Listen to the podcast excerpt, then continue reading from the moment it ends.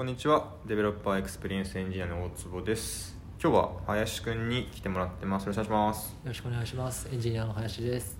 簡単に自己紹介もらってもいいですか？はい、え僕は新卒1年目で今年 Wantedly に入社した、えっとはやえっと、 Visit Recommendation Squad っていう Squad で、えっとビジえっと、推薦システムの開発をしています。はいまあちょうど年度の切り替わりのタイミングだからね。その1年目っていつを基準に1年目っていうことなんですけど、はい。ちょうど今どれぐらい経ったんですか？そうですね。新卒入社してからはちょうど1年目ですけど、インターンも含めると1年とい数ヶ月って感じですね。ちょうど今新卒1年目が終わる瞬間とはい、いうことですね。そうですね。というわけで新卒1年目が終わる人からこれから新卒1年目になる人とか、まあ、新しい会社で頑張ってみようと思ってる人とかこれからね、まあ、新卒2年目3年目を迎えていくまさに林くんみたいな人に向けて、まあ、この1年間の学びみたいなものを共有してもらえたらなというふうに思ってます。はい、よよろしくお願いします。ろしくお願いします。はい。そうだな。まあ自己紹介はそんなところでよくて、えっと、じゃあ仕事でどんなことやってるのかっていうのをちょっと簡単にさっき推推薦システムって話がちょっとありましたけども、うん具体的に例えばどんなそのえっとまあ技術領域にカテゴライズされるエンジニアなのかとかうん。じゃあじゃあ普段どんなことやってるのかっていうのを簡単に説明してもらっていいですか？はい。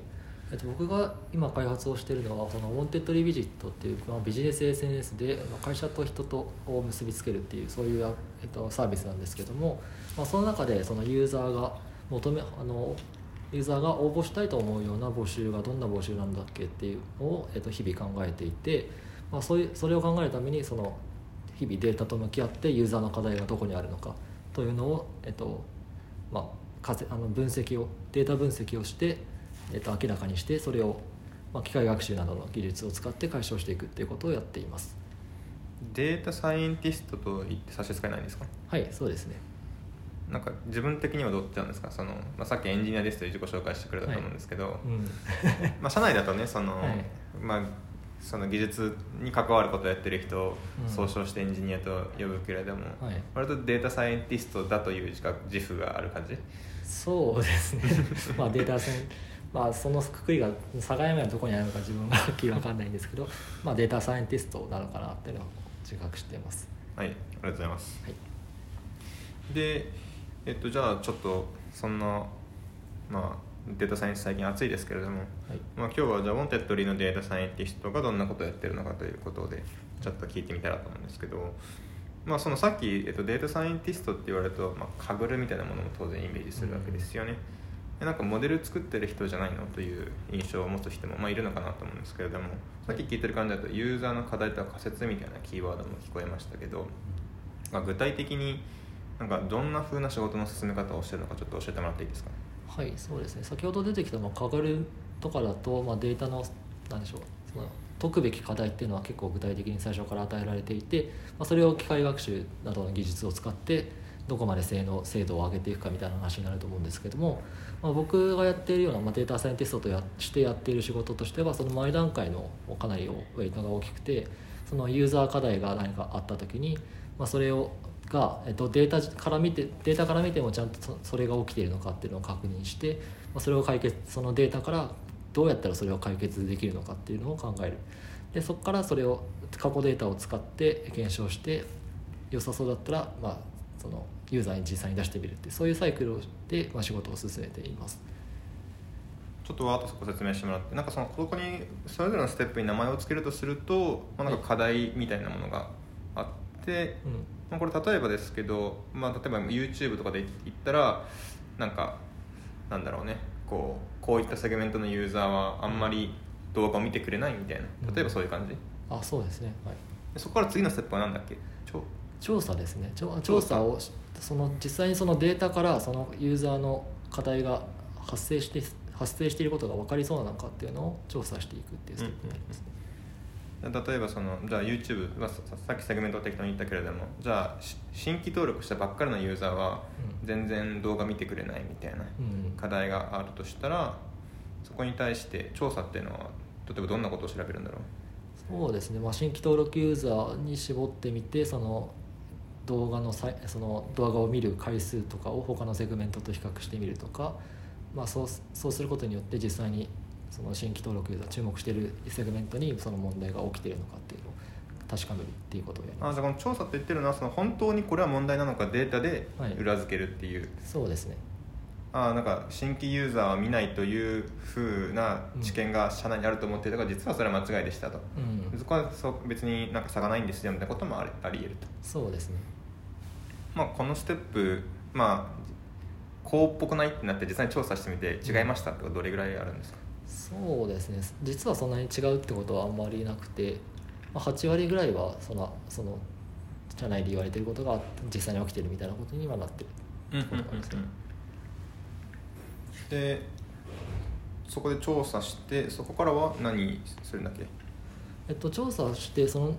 その問題がどういう問題なのかっていうのをより解像度高く理解していくんですけども、まあ、その中でどうやったらかいこれ解決できるのかっていうそういう気づきも得られることがあ得ら得られるので、まあ、そこを、えっと、実際にそれが解決する手段となりうるのかっていうのを確かめるためにその解決手段を実実装してみるっていうステップになりますね。はいはいはいはい。えっとじゃあ例えばその YouTube の例をなんかししつこく使うんだけれども、はい。例えば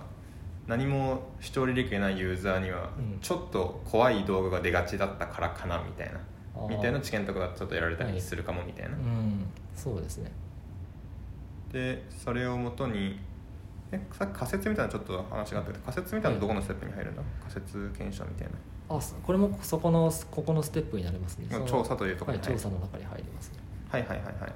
その今の YouTube の例だと怖いやつが出てるんじゃないかっていう仮説が立ったらそれを実際にデータでえー定量的になったり定性的に見てみるでそれで良さそうそれが本当に起きていてそれが問題の原因だって分かりそうだったらそれを解決手段を探していくっていうことを繰り返してますねこのステップで。はとかねあとはなんか自分の母国語じゃない言語の動画ばっか最初に出ちゃうとか、うんもしかしたらそんな問題かもしれないし、はい。でそれが本当だっけなみたいなことを検証していってはい「分かりました先生あのきっとこれが一番大事な問題なんです」みたいなうん。ものを頑張って探してくれたのが調査段階そうですねはい。でここでなんかわかんないけどそのあじゃあ住んでる地域というのを考慮した推薦ができていないからその例えば最初になんか東京に住んでるけど宮崎の面白い動画ばっか出てきて よくわかんねえよってなっちゃうみたいな。もしはい例えばそういう問題だとしましょう、まあそんなそんなことないと思うんですけど YouTube に限って、はい。みたいな例えば問題だとするとあじゃあそのアクセスしている場所というのも例えば念頭に入れたモデルにしてあげようみたいなことをうん。考えて実装開始みたいな。そうですね。はい。それを実装してみてって感じですね。その調査ねどれぐらい時間使うんですか？そうですね。調査はまあ施策によっていろいろ変わる、えっと、長かったり短かったりはするんですけど、まあ、おおよそ1週間ほどかけてじっくり調査するってことが多いですね。その調査、まあ、そのまずこの問題が本当にそのさっきの今調査っていうところなんか大きく2ステップに分かれるような気がしたんだけどはい。あ確かにそれはそのし本当に起きてる問題でした、うんってことかどうかを確かめるはい段階と、なんかじゃあきっとより正確にはこういう問題かなみたいなっうん。ていうふうにこうブレイクダウンしていくというか本質をちょっと探し出すみたいなことをやると思うんだけどこの2個の割合ってどんな感じなんだろう、えっと前者その原因が起こってるかっていうのは結構ウェイトとしては小さくてその問題が具体的に考えてたらどんな問題までブレイクダウンできるのかっていうのがかなりその調査の段階の大部分を占めるイメージです、ちょっとこの仮説いっぱい出したりとかその調査の段階はちょっとこの後もいろいろ話に出てくると思うのでちょっといろんな調査をしますというぐらいでちょっとまざっくり飛ばして、まあ、ちょっとその後のじゃあ実装してみたらまあ実装はね、まあ、モデル作るっていうのでね、まあ、頑張ってトレーニングしてくださいと。そうですね、ところで多分これに関しては多分 Wantedly 特異な話というよりは、うん。まあ、いろんなところに落ちてる情報を大きく変わる話はあんまないのかなと思うので、うん。まあ、そんなことしますよねと。はい、でそしたら次は実装ができたら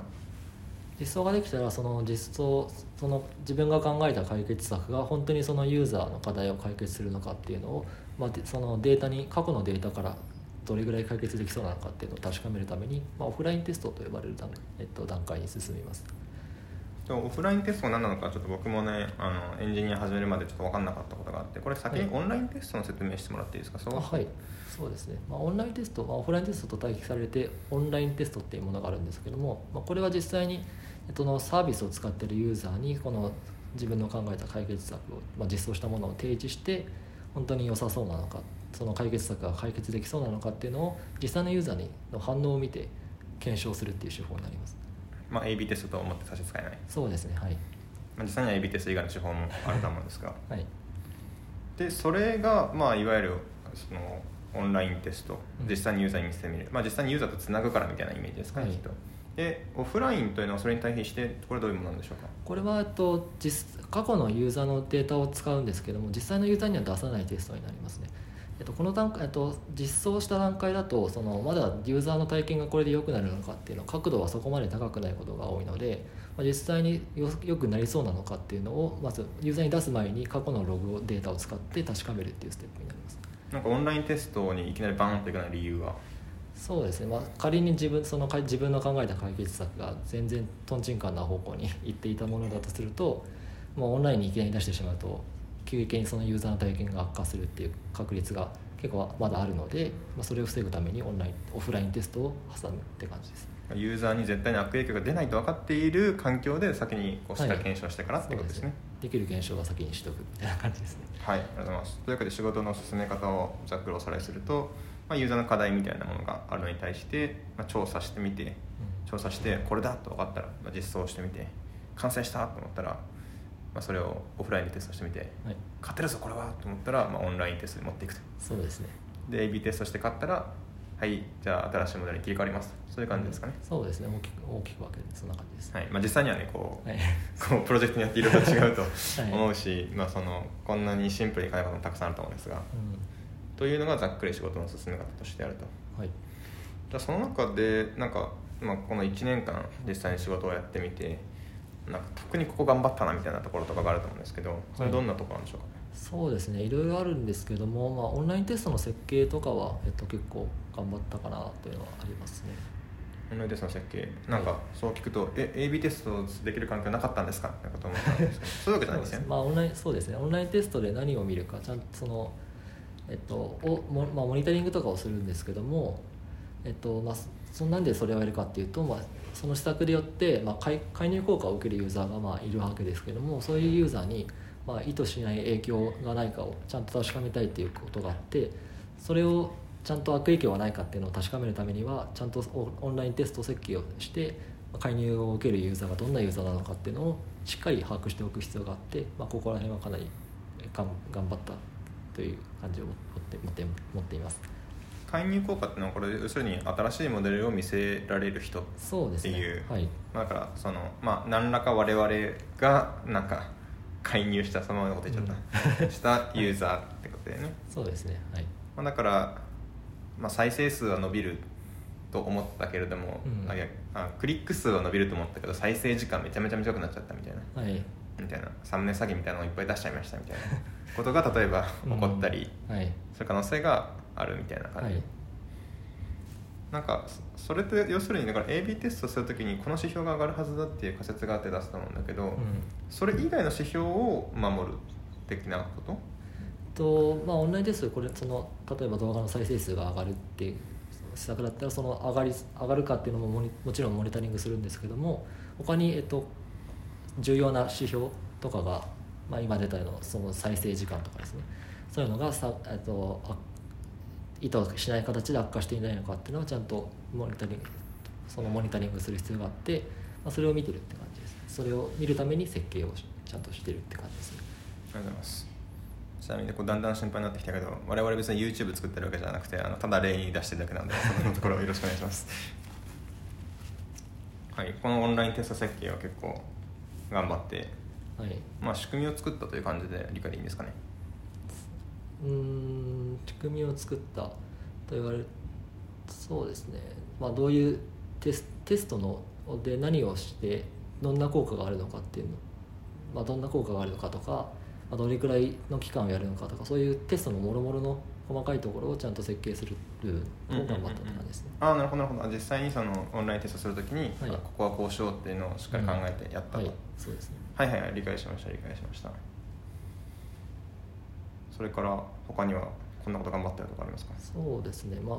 仕事の中でかなりの大部分を占めていた部分であるんですけど、えっと、仮説検証とかは結構、えっと、最初は苦労した部分もあって、まあ、かなり頑張ってやっていたかなという自覚はしています。まあ、結構これ仮説検証というキーワードは結構大事な気がするので、はい、ちょっと詳しく聞いてみたいんですけど、うん。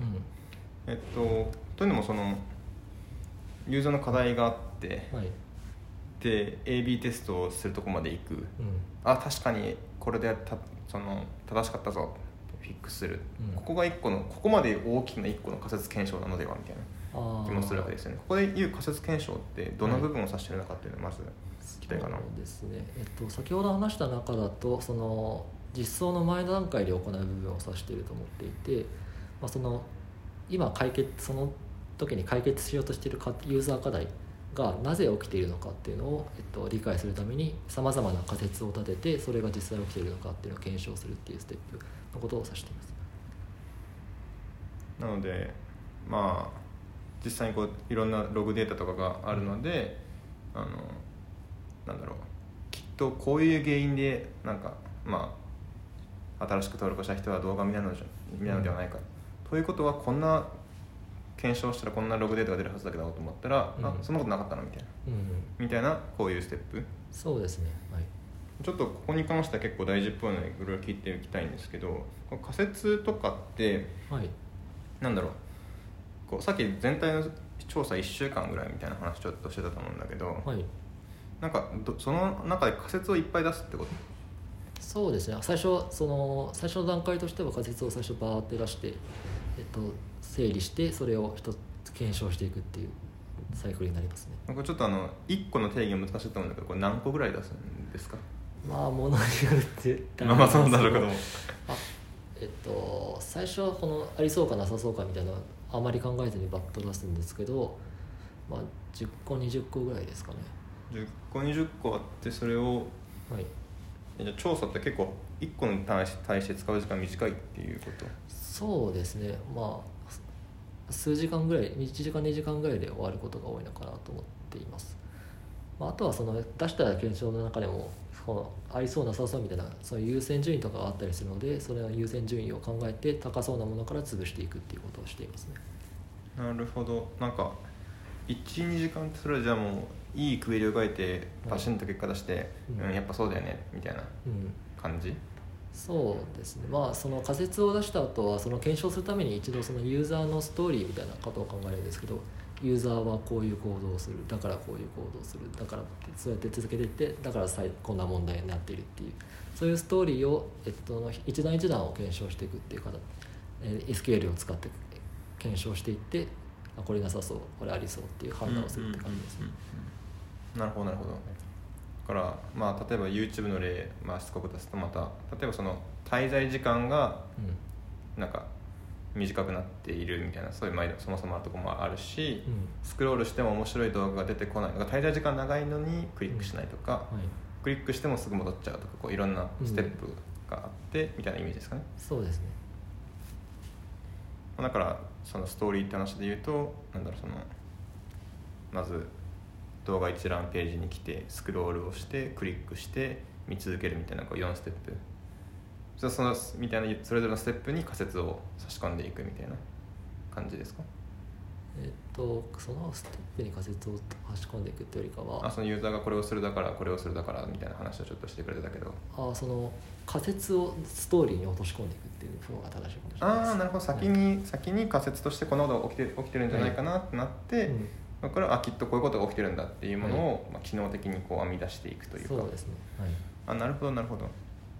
えそのストーリーがいる理由は何なんですか？ストーリーがいる理由っていうのはそのけその、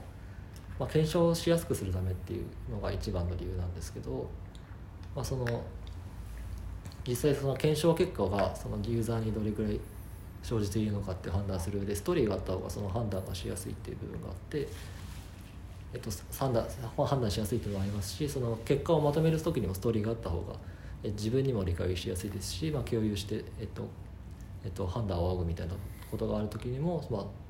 えっと、やりやすいっていう観点があってそういうやり方をしています。なんかなるほど。まあだからいろんな仮説がたくさんある中で、まあ、その全体像がちゃんとつかめるようにするためにこうストーリーと一本の線を引いてみるみたいな。はい。なるほどなるほど。これを結構頑張った。そうですね。最初はかなり 苦労して、えっと、仮説を出すっていうのもかなりそのドメイン知識とかが必要でその社内ユーザーに対する理解とかができてないと仮説も出せなかったりするのでそこはかなり最初苦労して頑張って伸ばしていたって感じですね。なんかちょっと話したい順番とちょっと前後するしちゃうんだけどはい。この仮説検証力みたいなことをこの1年で一番伸びたことみたいなはいものだというふうに聞いてるんだけれども。はい。そうなんですか？そうですね、はい。まあ、最初が全然できてなかったっていうのもあるんですけど、まあ、仮説検証力はかなり自分の中で苦労していて、まあ、最初その仮説を出して検証するっていうプロセスをやるときに、まあ、バーッと全部考えて仮説を並べて一つずつ潰してこれはそうだこれはそうじゃないみたいな感じで潰していくっていうことをしてたんですけども、まあ、結構ちょ、えっとまあ、どっかのあの、えっと、仮説が何かの方向に寄っていたりしたり、まあ、抜け漏れがあったりってそういうことはかなり大きく生じていて、まあ、それをななんでしょうその、まあ、リーダーとかのフィードバックをもらいつつその直していって、まあ、構造化して仮説を構造化して分解するみたいなことを手法を、まあ、できるようにっていうのを1年間ずっと訓練して訓練っていうか自分でできるように努力していて、えーまあ、それによってその仮説検証のやるスピードだったり精度だったりが上がったのかなっていうふうに思っています。なるほどね。なんかもともとはなんて言うんだろう。全探索的なアプローチはい。だったみたいな、うん。まあその全探索じゃなんかちょっと抜け漏れがあったりしたから。まあそうですね。まあまあささすがにそこまでこうバカっぽいあれじゃなかったと思うんだけど、はい。まあその思いつくものから順番にやっていくみたいなうん。感じだったから、まあ大事じゃない仮説も検証していたしはい抜け抜けてるものもあったりしたみたいな。うん。こういうこういうと1年前の林くんがすごくあれっぽいけども。そこまでじゃなかったと思うんだけど。まあなんかすごくねあれしてたねはい。で今はちょっとまあ構造化して問題に捉えなんだろう。構造化した問題として捉えることができるようになってきたと。そうですね。これはなんか構造化した方が良いというアドバイスをもらった。それともなんかあ自分で編み出したか？本を読んだか？ああそうですね、まあ、フィードバックをもらったっていうのもあリーダーからのフィードバックをもらったっていうのもありつつ、まあ、自分の中ではまあ本読んでその学習した部分もここは多いですね。ちなみにこれはどういう本を読んだんですか？えっとコンサル1年目がまだあの教科書ってやつを。全員に配ってるやつですね。ちょっと読んでよかった本に関してはちょっとまた今また今度というかあまた後でちょっとまとめて聞こうかと思うので、まあそういった本とかを読んだりして仮説検証力をはい。伸ばしていった結構これはその自分の課題だなみたいな思ってたの？その入社してから。そうですね、はい、結構その業務の中でもこれ仮説検証をやる機会っていうのはかなりあってその中でまあ何回も詰まっていたみたいな経験をしたのでかなり課題としては感じていましたね、なのでこうすごい頑張って伸びた。はい。なんかその一つずつ潰していくところから構造化してってなったけど、うん。構造化した時にそのどう良くなるんだろうか。そのなぜそのはい効率だったり、うん。まあ、抜け漏れが出にくいとはいうのはそうかなって思ったんだけど、スピード的な観点だとどんな他にいいことは何かあったのかなっていうのが。ああそうですね、まあ、ある一つの仮説を、えっと、検証して例えばその仮説の結果がノーあの違うってことが分かったら実際にはそのこの仮説かなと思ったことが正しくないって分かはい。った、分かったとしたらその仮説のツリーその気構造を見た時にそのその今検証した仮説に近いところにある仮説っていうのもまあ場合によりますけどこの、えっと、脳であるその正しくない可能性があるうん高いのではないかっていう判断がつけられるっていうことがあって、まあ、そういう状況になると結構仮説検証のスピードはかなり上がる上がって効率的にできるのかなっていう効果は実感しています。だからまあ仮説がまあ10個20個とかある中で、まあ、そのこの仮説検証が終わったことによって、まあ、他の仮説に対する解像度がちょっと上がるみたいなそうですねはい、ことが起こったりするから、うん。まあ、全部を検証しなくてもよくなるみたいなうん。こととかが起こったりする。はい、なんかすごくなんかリーンっぽいなって思いました。なんかこう何かをやって学びを得てそれを次の学びに生かすっていうね、はい。なんかそれを12時間のサイクルでやってるのかそうですね。それをなんか恐ろしいスピードでなんか問題に対する理解が深まっていきそうな気がするな。た楽しいですよこの仮説検証してる時って。はい結構そのかなり楽しいかなと思っていてそのデータを分析することによって今まで知らなかったユーザーの特徴だったりが分かったりするので、まあ、そういう瞬間は楽しいなっていうのは思いますね。ああこういうユーザーってこういう行動を取るからこういうことが起こるのかみたいなことが分かったりすることがあるはい。となるほどね。これ結構 SQL 書いて統計的に統計的にって言って分かんないけどうん。数を見ていくことが多い。そうですね。定量的におまあ、示す示すことは多いかなと思いますけど、まあ、定性的な部分も結構重視はしていてそこら辺を見ていったりもします。うんうんうんうんうん。ありがとうございます。まあそんな感じでこの1年まあ頑張ったこと伸びたこと一番一番は仮説検証検証ですか？そのオンラインテスト設計も頑張ってくれたというふうにはい、聞いてますが。1個挙げるとしたら仮説検証？うん、そうそうですね。なんか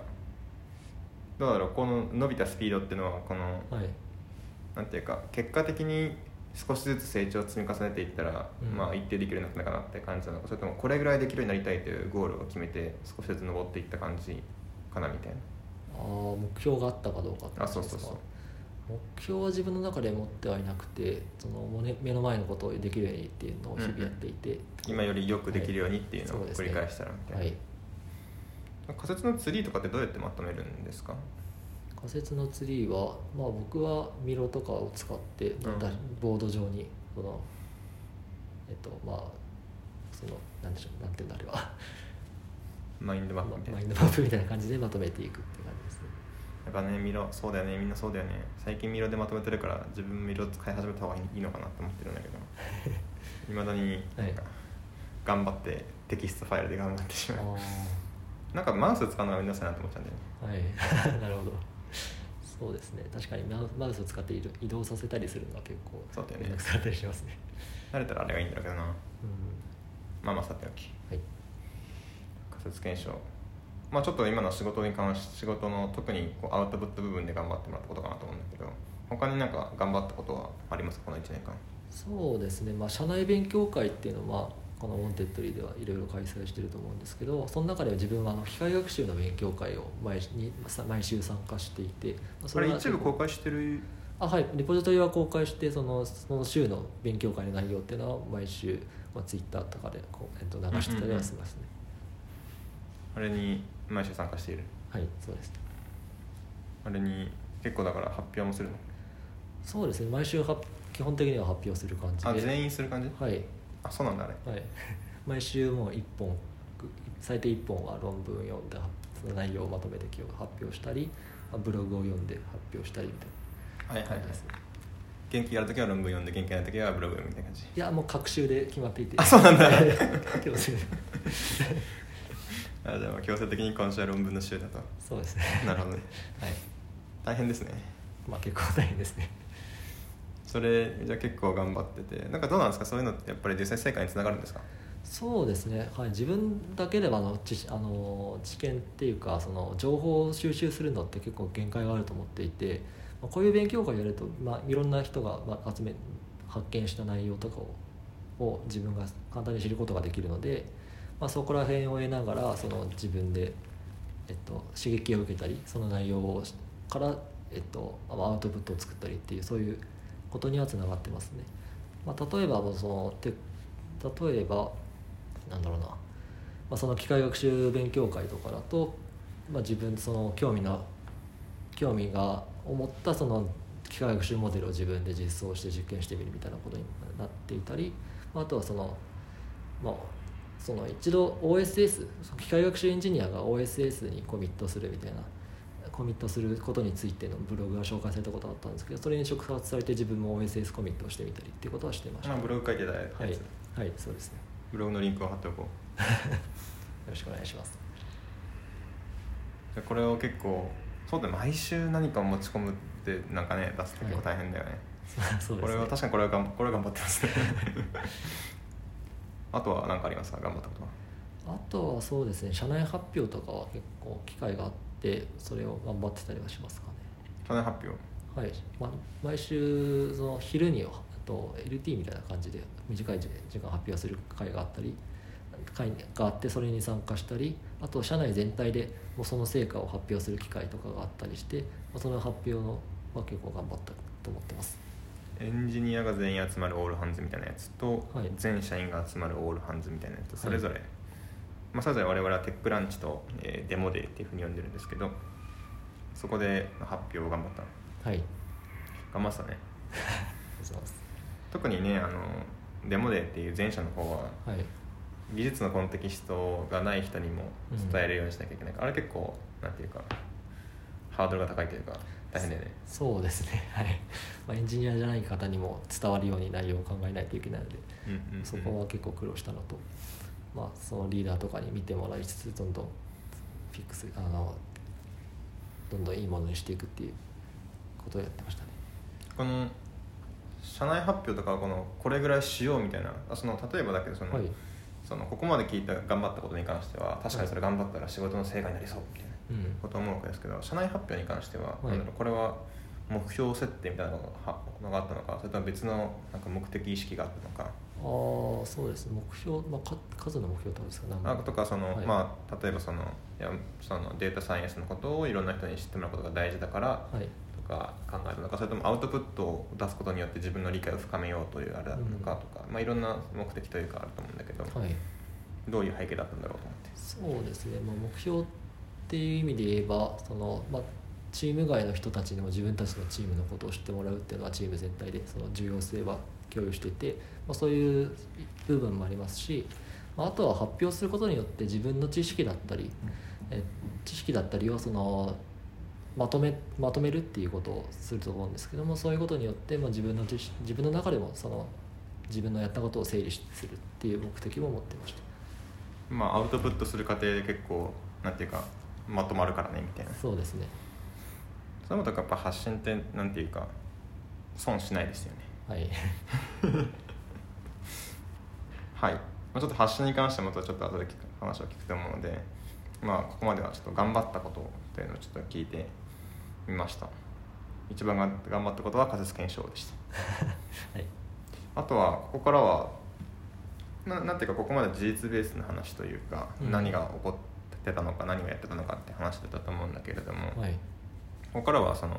もう少し林さんからこうメッセージ性みたいなことを聞きたくて、はい。まあせっかくこういうちょうどいいタイミングでこう話を聞けてるので、例えばこの1年で伸びあ違うこの1年前の想像と違ったこととか、はい。まあそれこそあの1年前の自分にアドバイスとか、うん。この4月に、ね、新しい新しい職場に行く入社する人とかに対して伝えたいことみたいなことをちょっと聞いてみたいなと思うんですけど、あ、まず1個目サクサクいきましょうか。1年前の想像と違うこと何かありますか？そうですね、まあ、自分の中でもデータサイエンティストっていう職種に対して、まあ、イメージとしてはその、えっと、その機械学習モデルをガリガリ実装したりそういう、えっとそのまあ、モデルを改善したりっていうことをメインでやってるイメージがあったんですけども、まあ、実際入ってみるとその仮説検証とかをしてユーザーを理解するっていうプロセスのウェイトが、まあ、自分がさ当初想定してたよりも高くて、まあ、ぎ作業としてはまあ SQL を叩いてることが多いっていうイメージだことがあであることがまあ多かったって感じですかね。うんうんうんうん。まあ、もしかしたらそのデータサイエンティストに求めるスキルはそのまあランキングの実装、まあ、モデルの実装ですようん。というふうにまあ決まってる会社もあるとははい。思うんですけど、まあ、モンテッドルの場合は、まあ、その実際に作る人っていうのがうん。このこの問題は何を解いているのかということをまあしっかり理解した上で自分たちでプロダクトを作っていくんだという、まあ、そういう哲学というか考え方なので、まあ、データサイエンティストもしっかり検証して考えてはい。ことが求められるわけですね。そうですね。結構ここがイメージと違った。はい。SQL ばっか書いてるなみたいな。まあ SQL 書くことが予想以上に多かったなと思ってます。SQL は完全にマスターした そうですねだいぶ最初は全入社時は全然書けなかったんですけど、うん。今ではもうだいぶスラスラ書けるようになってああいいですね。まあ、じゃなきゃ12時間で検証できないですよね。そうですね。はい。じゃあまあその想像と違うことがそんなことがあるとしてまあじゃあ1年前の自分にアドバイスはいとかはありますか？ちょうど新卒1年目を始めるあなたに。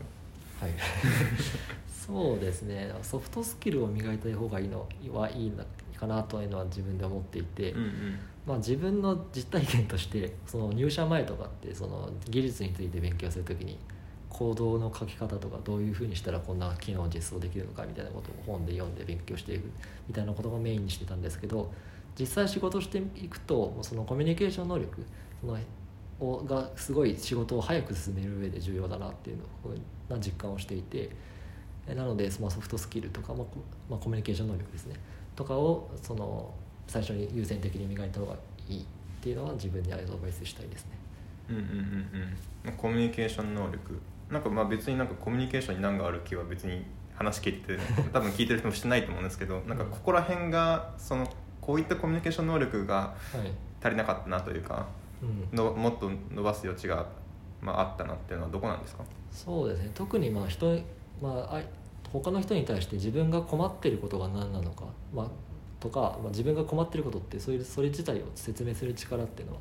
かなりあの重要かなっていうのも思っていてここに伸びしろがの最初にやった方が良かったかなと思っていました。なんかそれは例えば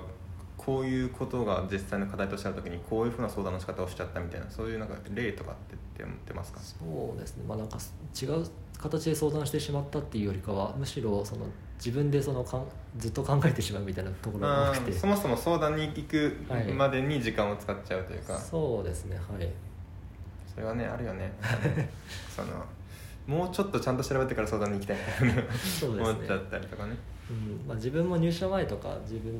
ほぼそのエンジニアスキルって独学でやっていての部分もあって、まあ、自分でかい全部解決するっていう方が慣れていた部分もあったと思うんですけど実際その会社でチームで働くってなるとそういうふうに相談した方がチーム全体のまあ施策のスピードとかも速くなりますしうんうんうん。こっちの方がいいなっていうのは、まあ、すごい身に染みて分かりました。なんか昔それこそテックランチで話したのかな社内のそのエンジニアのオールハンズかなんかで、質問は雑にした方がいいっていうこう主張を僕はしたんだよね。やっぱそこの主張のそのなんだろう背景というかうんはい。あれとしてはなんかねその質問した方が早いことが圧倒的に多いし、うん。その質問される側も特にその新しい人を迎え入れるっていう観点でははい。その人が何を知ってて何を知らないのかを知りたいんだよね。うん。なのでそのあこれは知らないのかじゃあじゃあこれはこういうことをその学んでもらおうとかっていうそのサンプルサイズをやっぱ大きくしたいのではい。いっぱい聞いた方がいいしあと質問をしに行った瞬間にあ整理されたみたいなこともねあるからね。うん。そうですね。なんか質問をしていしながら思ったんですがこれはあの今自己解決しましたみたいな。あるからね、うん。なんかうん。そんな感じで確かにね質問しに行く頻度の問題じゃ基本的には。そうですね。はい。そこは自分の場合は大きかったかなと思います。はいはいはいはいはいまあそれはソフトスキルというふうな話でもあるけれどもはい。質問する頻度っていうことにも、まあ一応帰着できる話。それ以外の、それ以外のスキルも含んでる。ああそうですね、まあ、どうどう相談するかみたいな部分も。どう相談するか。はい。た例えば。まあ、自分の本当に困ってる部分の何でしょう本質というかを分かりやすく説明する。相手にその自分が困ってることの内容をちゃんと理解でしてもらえるように話話をするっていうのは、まあ、やその磨い磨く必要があるなと思ってますはいはいはいそれはそのまずその自分が本質的に困ってるものが何であるかが言語化できていないから起こるのかはいそれともそのそそこは分かってるけども話し方とか伝え方の問題なのか、どっちなんだろうそうですねまあ両方あるとは思うんですけどうーんまあ前者の方が多いです多かったですかね僕の場合は。言語化がきちんとでききってないみたいな、うんはい。そこの言語化能力は結構伸びた。そうですねはい。ちゃんとその、まあ、質問をする機会を増やすことによってそこら辺も期待自動的というかあれですけど、まあ、鍛えられた部分はあるかなと思います。うんうんうんうん。それは結構なんかこれを意識してこう書いたというよりは結構経験が解決してくれた？そうですねはい。うんうんうんうん。じゃあソフトスキルを磨いた方がいいよというか早めに質問し早めに自分の困ったことを言語化して早めに質問しに行くといいよとうん。いうアドバイスがあるけどまあこれは経験解決するかなっていうはい。感じですかね。あと他に1年前の自分にアドバイスなんかありますか？そうですね。まあえっと外部発信とかまあ社内とかでもいいんですけど発信をするっていうのは結構意識的にやった方が良かったのかなって思っていて、まあ、1年前に戻れるんだったらこれをやりたいなともっとやりたいなと思っていましたその発信っていうのはこう社内の発表っていうのがさっきあったけどこれも含むんですか、そうですね。はい。基本的にはまあ発表発表して誰かに伝えるっていうことを指しています。これはちなみにどうしたんでしょう？どうしたというのは？あそれはその発信が大事だと思うその考えるその心は？はい。そうですね。先ほどもちょろっと話は出てきたんですけどもまあ発表するってなると自分が伝えたい内容を、まあ、ある程度はまとめて相手に伝えるってことになるので、まあ、自分の考えをまとめるっていうことにつながると思うんですよねなので、えっとまあ、自分の考えをまとめてその自分がその発表する内容で得たものをちゃんと自分の中で構造化して、えっと、得るみたいなことにつながるので、まあ、かなり、えっと、自分の成長っていうのことを考えた時に、まあ、コスパがかなりいいのかなっていうふうに感じています。いやそうだよね。アウトプットドリブンのなんとかだよね。はい、最近ちょっとアウトプットをしていないからちょっと耳が痛いんですけど。あそうですか。来年度は頑張ろうと思います。発信か。なんかそれは一番多いのはやっぱブログとか？そうですね、はい、ブログが多いかなと思います。まあ、ツイッターとかもちょろっとちょろちょろっとやってますけど、確かに確かに。はい、ブログからいくとちょっと敷居高いからね。なんかうんツイッターぐらいからでもいいかもしれないですね。はい、これはもっと発信した方がいい。なんかこれに気づいたというか発信もっとした方が良かったってうん。思った瞬間っていつなんですか、そうですね、まあ、さっき話に出てきたあの社内発表の時に、えっと、自分の会その自分が、まあ。の教学習勉強会の？あ、あはい、はいはい。勉強会の？あ勉強会なんて言ったらいいの？まあ、名前出していいのかな、まあ、テックランチうんうんうん。まあ、てさっき話したましたけどテックランチでその社内のエンジニアに対して、まあ、は発表するその自分が OSS にコミットしたことを話すっていう回だったんですけどもそういった時にその自分の内容をまとめその発表内容をまとめていく中で、まあまあ、まとめると自分の中でも、まあ、かなり整理されるじゃんっていうことにじ実感としてあって、まあそれでは発信の重要性に気づいたって感じですね、あの発表っていつだまあ、2月とかですかね今年。あじゃあ入社して10ヶ月ぐらい経った時、はい、そうですね。それを1ヶ月の気づきたかったと。はい。そっかそっか。じゃあ2年目は林くんからの発信がゴリゴリ増えていくわけですね。はい、ブログをもっと増やしたいなと思います。あブログもじゃあリンクしておきますか。ありがとうございます。はい。っていうのがまあ1年前の自分にアドバイス、はい、まあ、あとはその必ずしも自分に当てはまるわけじゃなくてもなんか1年目を迎える人に何かアドバイスありますか、そうですね、まあ、スキル、まあ、エンジニアってそのプログラミングプログラムを書く能力だったりそういうハード面のスキルもかなり重要だと思うんですけど、まあ、そういうスキルを自分でゴリゴリその貪欲に獲得していくっていう姿勢は、えっと、かなり重要なのかなと思っているので1年目の人はそういうのをやったらいいんじゃないかなと思っています。教えられるのは待つというスタンスではちょっとはい。なかなか。うん、って感じですかね、そうですね。特に今ちょっとチャット GPT 時代いろいろ変わりますからね。そうですね。これから変わるかもしれないですけどここら辺は。うんうんまあでも自分からやっていくという気持ちは結構大事って感じかな、はい。じゃあまあ1年目の人もまあいっぱいいると思うんですけど、まあ、2年目以降の人もいっぱいいると思うんですけど、うん。まあ、1年目が終わったタイミングだからもうまはい。あそれこそね、まあ、2年目の抱負うんとか、はい。まあ、ちょうどね2年後2年後1年後の自分うん。がこのエピソードを聞いてあそうだなこの時はこれぐらいだっただったけどできるようになったなと思えそうな何かとか。はい、抱負かなざっくり。なんかあります？そうですね。まあもうちょっと、まあ、ざっくり言うともうちょっと上流のタスクをやってみたいなっていうのは思っていて、まあ、今のと今やってるところとしてはユーザー課題がある程度、まあ、あってそれがあるのかとかなぜ起こってるのかっていうのを検証していくっていうことをやってるんですけども、まあ、自分からその大きなユーザー課題っていうものを見つけて提案して提案してどんどんす施策を進めていくみたいなことができるようになったらいいなと思っています。よりプロダクトのことをはい。深く理解した上でみたいなそうで感じですすね、ね。はい。いいですね。まあ技術からプロダクトへのちょっとシフトというか、はい。というのをちょっともう少しできるようになりたいって感じですかね。そうですね。いやーそれができるデータサイエンストやっぱかっこいいですからね。いや期待していますなんかちょっと抱負を聞くとこれなんかもう終わる雰囲気だなって今思っちゃったんですけどまだ聞きたい話ありまして。これちょっと僕の聞く順番の間違いなんだけども。あとその振り返りの話にちょっとまだなっちゃうんだけれども、うん。まあ入社してからこのバリバリなんだろう。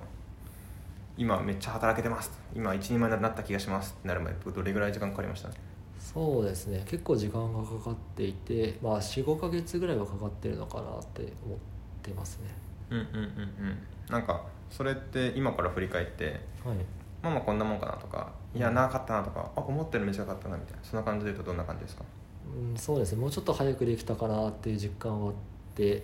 そうですね、まあ、ソフトスキルとかもそうですけど、まあ、結構その重要な仕事を進める上で重要な能力をもうちょっと優先的につけられていったら、まあ、進められたのかな。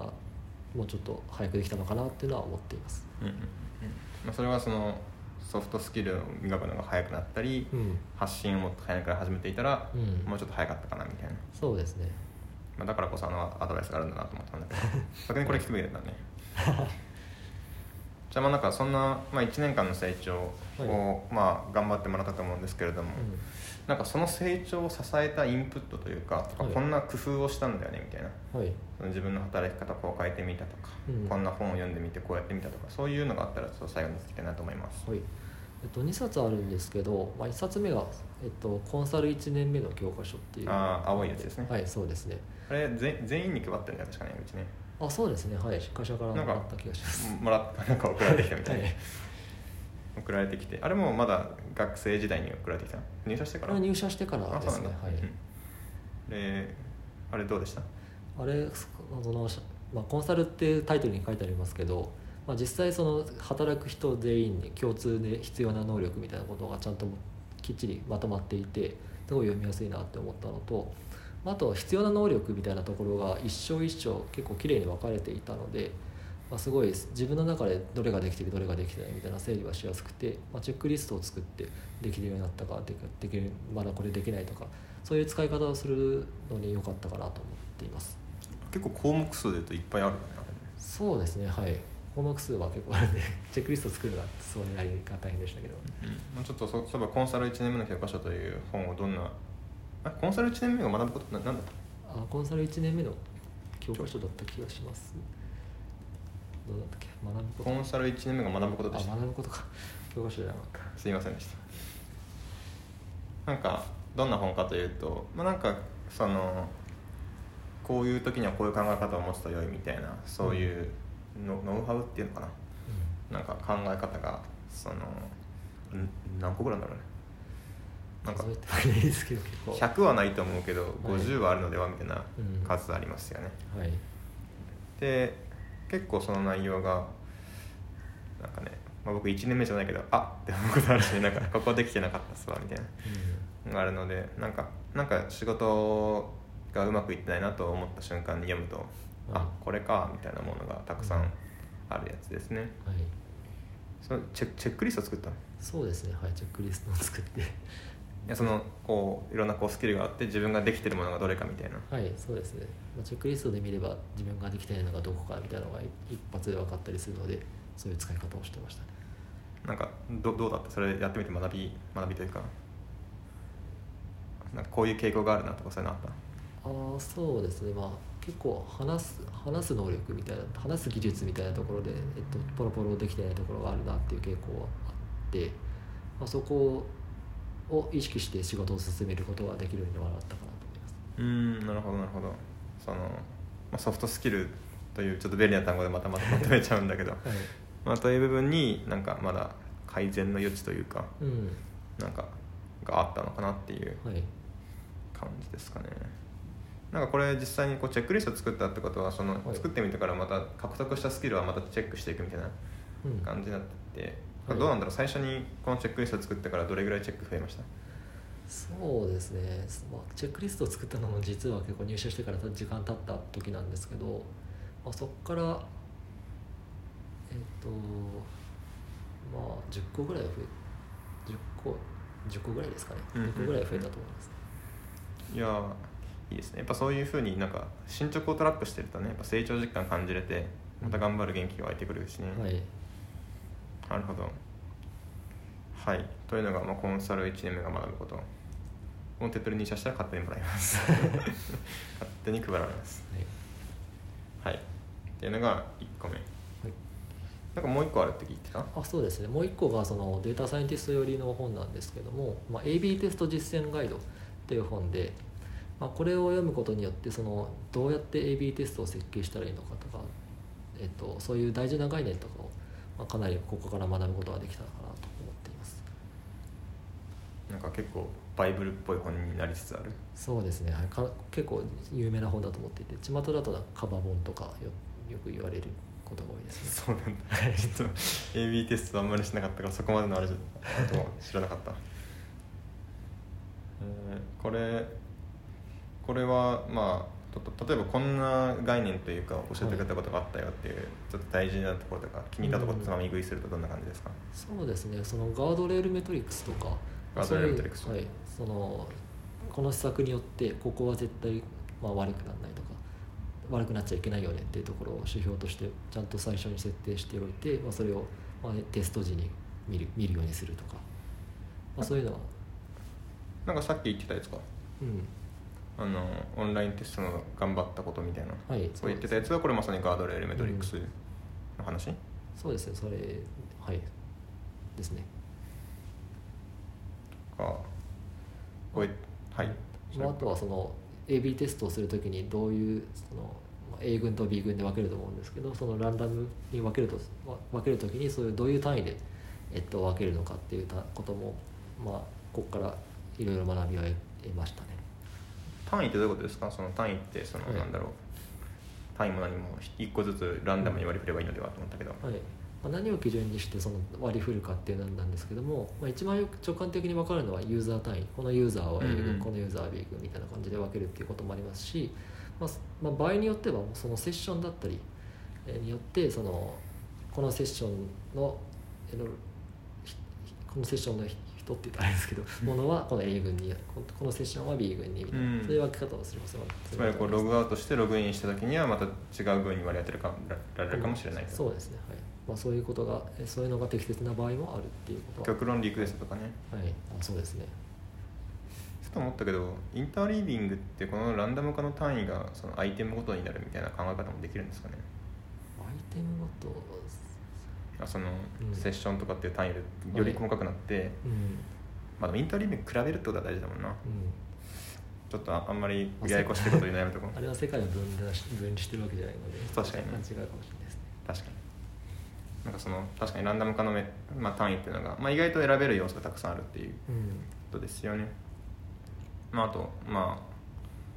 あんまりいいプラクティスじゃじゃない可能性は結構高いけれども、まあ、IP アドレスとか、うん、その地域とかでやっても、まあ、一応 AB テストっていうのができてはい、それだとまあバイアスな問題があったり、まうん、あそこはなんかねその多分そういうのじゃないとできできないテストもありますからね多分。はい、そこが結構なんかね実世界でねその AB テストやるとしたらどうしても店舗ごとでやってみるとかしかないと思うんだよね、うん。とかね。そうするとランダム化は店舗ごとになっちゃうとか。はい、ありそう なるほどね。まあそういったそのランダム化の単位というそのはい。言葉でそういった概念をまとめてあげるとうん、いいねっていうことか。はい、確かに。そうそう整理してくれると結構分かりやすいですね、まあ、みたいなことを教えてくれた本だった。ってはい、感じですかね、まあ、ざっくり2冊あって、まあ、ソフトスキル寄りの本と、うん、まあ、データサイエンティストならではのハードスキルっぽい本はい、の、まあ、2冊って感じですかね。そうですね。じゃあデータサイエンティストじゃない方はコンサル1年目の学ぶが学ぶことだけ 読んでもらってデータサイエンティストになる方はぜひ AB テストの本も読んでもらうという感じでいいかな。はい、はい。これでまあざっくり聞いてみたかったことはこんなところかな。なんか振り返ってみてどうでした？1年間。いやあっという間だなというのは。まあいろいろそのこ直面した課題っていうのはいっぱいありつつそれを潰していくっていうのは結構自分の中で成長実感できてすごい良かったなと。すごいいい一年だったなと思っています。いやいいですね。その同じ言葉が1年後にも聞けるような はい。期待していましたので、はい。ぜぜひまあ次の1年間も頑張っていければと思います。はい。最後に言っておきたいこととか何かありますか？最後に言っておきたいことは。宣伝したブログ別ないか特にないですはい。あでもぜひあの機械機械学習勉強会のやつははい。公開してるので、あぜひ興味持ってくれると嬉しいので、あれもちょっとリンク貼っておきましょうはい、外部の人も参加できますし、あれかあなるほど。ばはい。ぜひ興味持ってくれた方はチェックしてみてください。はい。じゃあ今日は、まあ、新卒1年目が終わるタイミングで、まあ、アドバイスだったり振り返りというのを、えーと林くんに聞いてみました。今日は林くんありがとうございました。あありがとうございました。